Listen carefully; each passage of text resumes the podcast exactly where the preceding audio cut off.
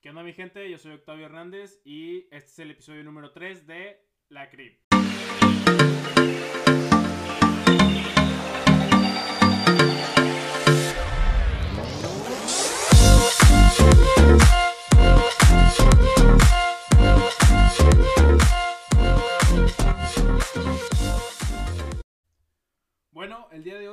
Bastantes cosas de qué hablar. Eh, la verdad me disculpo por no haber subido este video ayer. Estuve un poco ocupado, salí de fuera de la ciudad y bueno, me atrasé un poquito con esto. Pero el día de hoy tengo muchas cosas de qué hablar con ustedes. Como sabrán, este fin de semana estuvo lleno de noticias que nos sacudieron, tanto de Nuevo Laredo como del país en general. Así que bueno, este episodio a mi gusto va a estar muy interesante. El día de hoy tengo un amigo, un invitado que es de calidad, su palabra la neta me ha, me ha hecho a mí elevarme como persona, mi, mi manera de pensar. A mí me gusta mucho cómo piensa este güey y la verdad es que espero que a ustedes les transmita el vibe que tiene, que es muy chido. Les presento a Osvaldo Soto. Hola, muy buenas noches. Me presento, soy Osvaldo. Al igual que Octavio, pues también tenía mucho interés en platicar con él. Él ha sido también uno de mis mejores amigos. Lo considero como una persona en exceso cultivada, en exceso inteligente. Así que para mí es un honor estar aquí con él y con ustedes. Y espero que disfruten lo que tenemos ahorita que compartirles. Bueno, el día de hoy, eh, aquí me acompaña Osvaldo y vamos a hablar de una serie de cosas que la verdad me interesaba mucho ya sacar esto. Primero que nada, quiero hablar sobre algo que ya he venido diciendo con ustedes. No quiero caer en redundancia, pero es que la verdad entre más me he metido a este mundo, entre más me he estado de primera mano viendo las elecciones que se acercan, acercándome a los partidos políticos, estando en este universo que de por sí ya me gustaba, pero ahorita ya digamos que me metí al chiquero, pues me doy cuenta de que el sistema para elegir a nuestros representantes es muy carente. Entonces, hoy quiero hablar sobre el sistema de gobierno de México, slash, y haciendo énfasis en el proceso democrático que tenemos en nuestro querido país. Haciendo énfasis en esto, no cabe duda en que este sistema ya no es sostenible. Desde mi punto de vista, y se los comparto muy personalmente, me gustaría que ustedes me retroalimentaran, el sistema que tenemos ya no es sostenible, ya no es democrático realmente y más bien divide nuestra sociedad.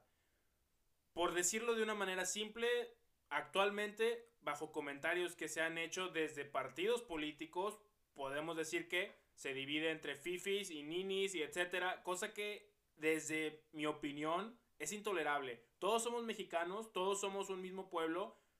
No me gusta que venga una persona a dividirnos, a decirnos qué clase social somos y mucho menos a dividir nuestra democracia. Me estaba poniendo a ver, de hecho aquí con Osvaldo, no me dejará mentir, estábamos echándonos un clavado ante todos los partidos políticos que hay en México. Y la neta es que es una lista bien larga. O sea, y como les digo, no quiero ser redundante, no quiero ser monótono, pero es que de verdad tenemos ya muchos partidos políticos. Por decirles unos pocos, tenemos PRI, PAN, PRD, PT, Movimiento Ciudadano, Fuerza por México, Morena, Nueva Alianza, Partido Verde. Uf, sin fin de partidos que en una contienda honestamente dividirían nuestra democracia y no es no lo voy a decir en un, en un verbo a futuro dividirían porque es algo que ya nos está pasando y que ya nos pasó. Entonces, sigo, sigo haciendo mucho hincapié en que necesitamos todos como un solo pueblo, como un solo segmento, exigir que esto se acabe.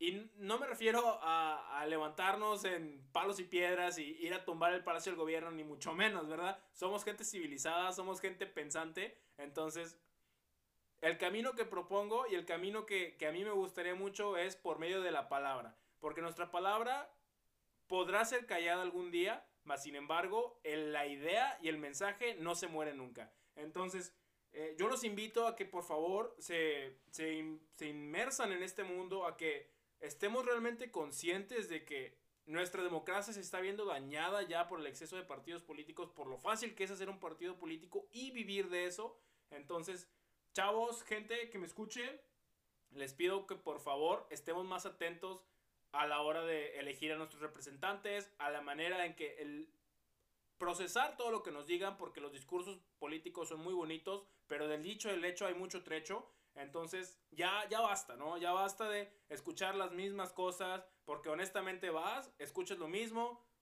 año tras año que haya elecciones, o tres, cada trienio, cada sexenio, cada lo que tenga que durar, se escucha lo mismo y se ve realmente lo mismo. Entonces, no, no, no hay que seguir cayendo ya en esto, hay que exigir, porque esa es nuestra tarea como votantes, seguir exigiendo y bueno, luchar por tener un mejor país que al final de cuentas es lo que tú, yo y cualquier persona que vivimos en México queremos.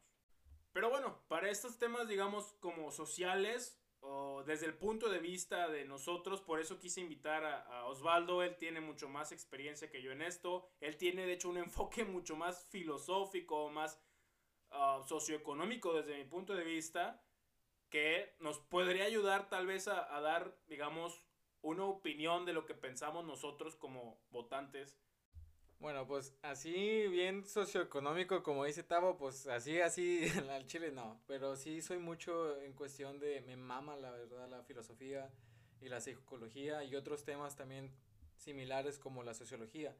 Así que siguiendo con lo que dice Tavo, pues la verdad siento que es muy importante no dejarnos caer, obviamente, por promesas pues muy fantasiosas, pues he de admitir que he sentido bastante fuerte empuje en contra de las libertades como la es la de expresión, especialmente con temas muy polémicos que pues en el momento actual no no no discutiré porque no es pertinente a la discusión que estamos tomando, pero sí se ha presentado bastante una un cierto ataque, por así decirlo, a la libertad de expresión, a tratar de encasillar a la gente en grupos y subgrupos, en colectivos, en vez de ver a la persona como el individuo que es. Así que, y muchas veces esto viene en beneficio de las propias élites, que obviamente se benefician de esto, de esta división. Como lo mencionará Tavo en el futuro, entre más división haya, o entre más partidos, es más fácil ganar para los prominentes, para los que ya están en por así decirlo, en el tope. Así que entre más se prolifera esto, más fácil es y por, es por esto mismo que algo debe de cambiar en nuestro sistema. Y esto nos lleva a hablar sobre la diferencia entre votos. Actualmente cualquier voto tiene el mismo voto que el de tu prójimo, pero bien reconocemos que hay cierta gente, hasta yo y Tavo admitiremos, que conoce más sobre el tema y cuyo voto obviamente valdría más. ¿Qué es lo que determina actualmente el valor de un voto? Pues simplemente la INE. Tener una credencial es lo único que valida tu voto. Así que mi voto vale exactamente lo mismo que el voto de un doctor y el, voto de alguien que, haya, que esté estudiado en ciencias políticas. Y de igual forma su voto vale lo mismo que alguien que no acabó la prepa, que no es necesariamente un indicador de inteligencia, pero es un patrón más que evalúa fácilmente el que alguien el que alguien sepa o no de un tema. Es mucho más común que alguien que no tenga escuela o estudios, por ende no sepa tanto como alguien que sí es estudiado. No es por discriminar. Coincido con lo que dices Osvaldo, pero yo creo que el énfasis está, eh, aparte del nivel de estudios, sino en que el individuo entienda en el sistema en el que se está desarrollando. Lastimosamente en México es cierto, no, el grueso de la población no tiene un alto nivel de estudios y eso es debido a muchos intereses de gobierno que son lamentables y que posteriormente podemos comentarlo sin ningún problema en un programa. Pero en este caso es importante que el individuo que esté tomando acción de votar, la acción de votar, entienda en qué sistema se está desarrollando, cómo funciona nuestro país, cómo es que elegimos a nuestros representantes, lo que es nuestra democracia representativa, cómo se lleva a cabo. Es importante que los individuos que participemos en este sistema electoral y en este sistema democrático entendamos en el país en el que estamos, en el desarrollo del sistema que llevamos y también saber diferenciar cosas elementales de gobierno, simplemente como la diferencia entre socialismo y capitalismo o qué es el comunismo y yo estoy muy a favor de que se haga una evaluación para identificar que el individuo conoce de lo que se está, de lo que va a estar decidiendo, puesto que es importante que pueda diferenciar estos conceptos. Por ahí va más que nada mis intenciones de que se evaluaran a las personas para otorgar una credencial para votar. Y bien como lo dice Octavio, este sentimiento no es algo que haya resurgido actualmente o recientemente, esto es algo que ya tiene un precedente histórico. Bien lo decía el ministro, el antiguo ministro durante la Segunda Guerra Mundial, Winston Churchill, el mejor argumento en contra de la democracia es una conversación de cinco minutos con el votante promedio. ¿Por qué? Porque el votante promedio muchas veces es apático, no le importa, le vale madres. Así que obviamente debemos de estar conscientes de que obviamente tal vez su voto no vaya acorde a los intereses del pueblo y por ende a nuestros intereses como ciudadanos. Y la élite o la gente del poder bien conoce esto. Es por eso que hay tanto, tanta demagogia, tantos demagogos. O sea, la diferencia actual entre la democracia, que es demos, pueblo, cracia, kratos, gobierno, y la oclocracia es que la oclocracia es la, la corrupción de la democracia. Y los élites, gobernantes, la gente en el poder está muy, muy consciente de esto. Es por eso que la, la corrupción de la democracia es conocida como oclocracia. Oclo, muchedumbre, cracia, gobierno, el gobierno de la muchedumbre. Por eso es que vemos muchos políticos yendo a zonas altamente marginadas, pobres, con carentes de estudios, de educación. ¿Por qué? Porque esta es la población más vulnerable y los políticos lo saben y toman provecho de esto. Por eso es que la democracia es el gobierno que nosotros decidimos, porque no somos o aspiramos a no ser muchedumbre, sino a ser pueblo, un pueblo informado, fuerte y obviamente que sepa lo que quiere y a dónde va. Honestamente, güey, no podría estar más de acuerdo con esto.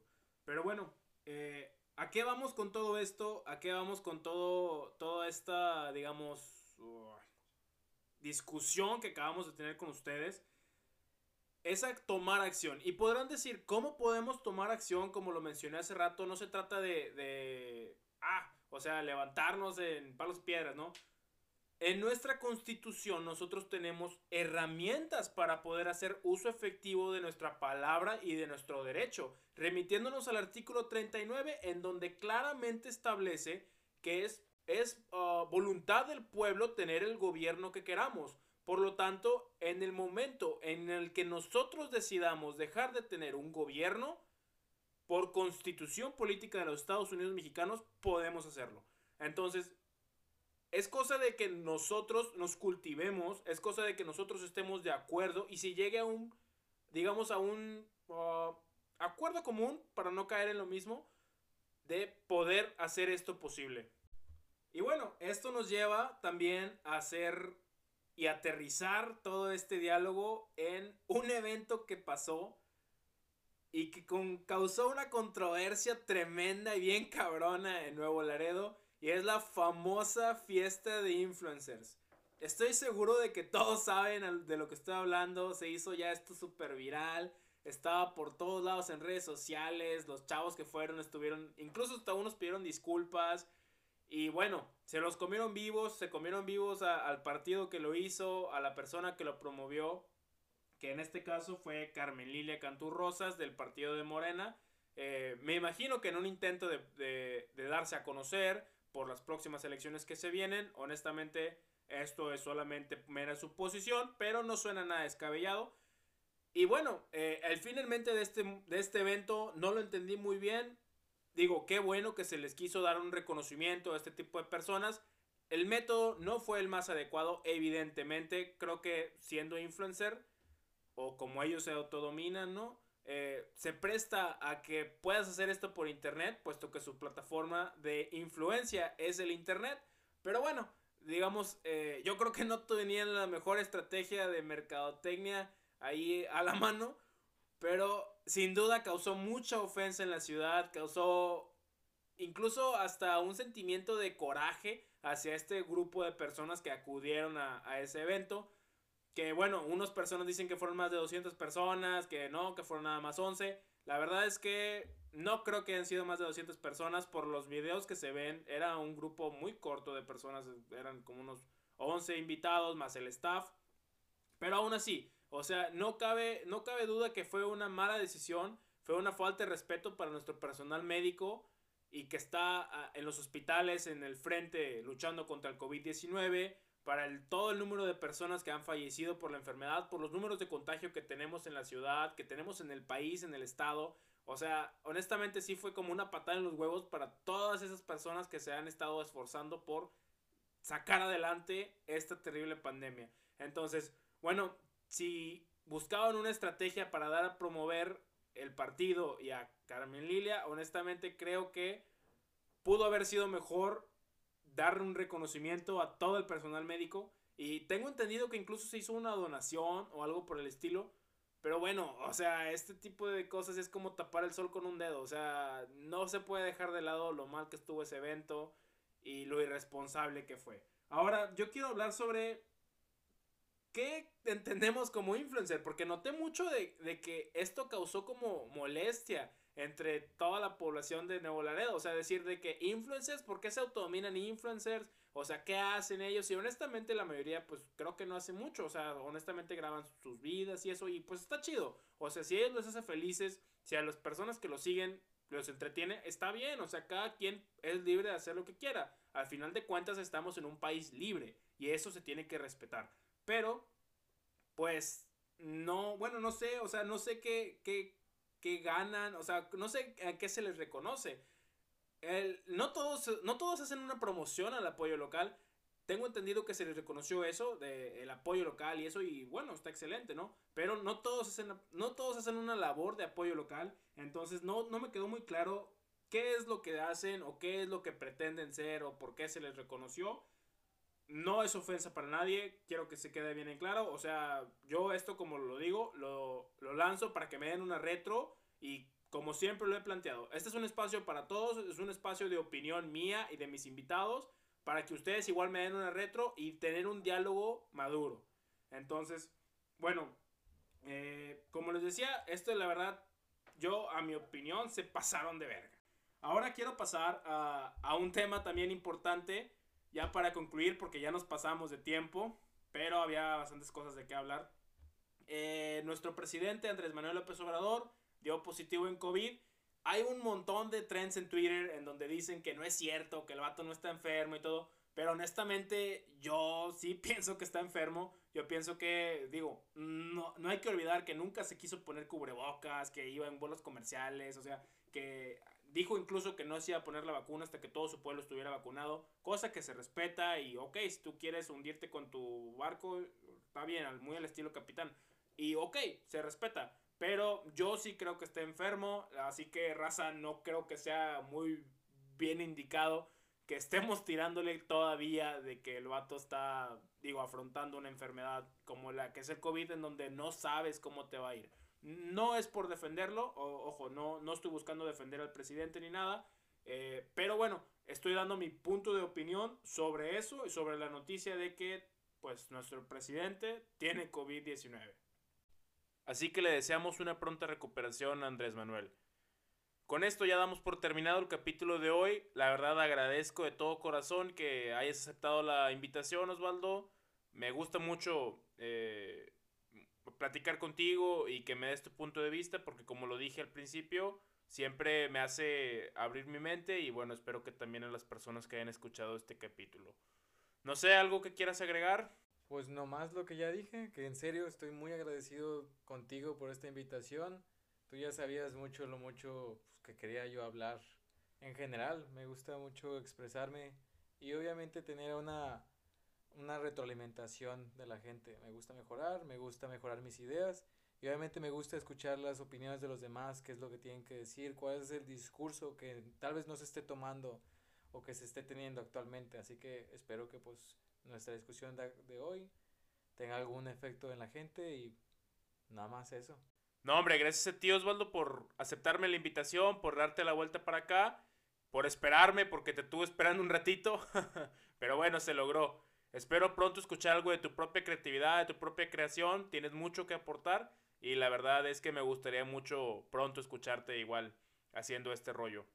Eh, gente, si lo quieren seguir en, su Facebook, está como Osvaldo Soto. También en, en Instagram, Osvaldo-Soto- Igual ahí le pueden dar retro de lo que dijimos. Y pues como siempre les agradezco mucho su tiempo a todos, que es lo más valioso. Y esto fue La Cripta.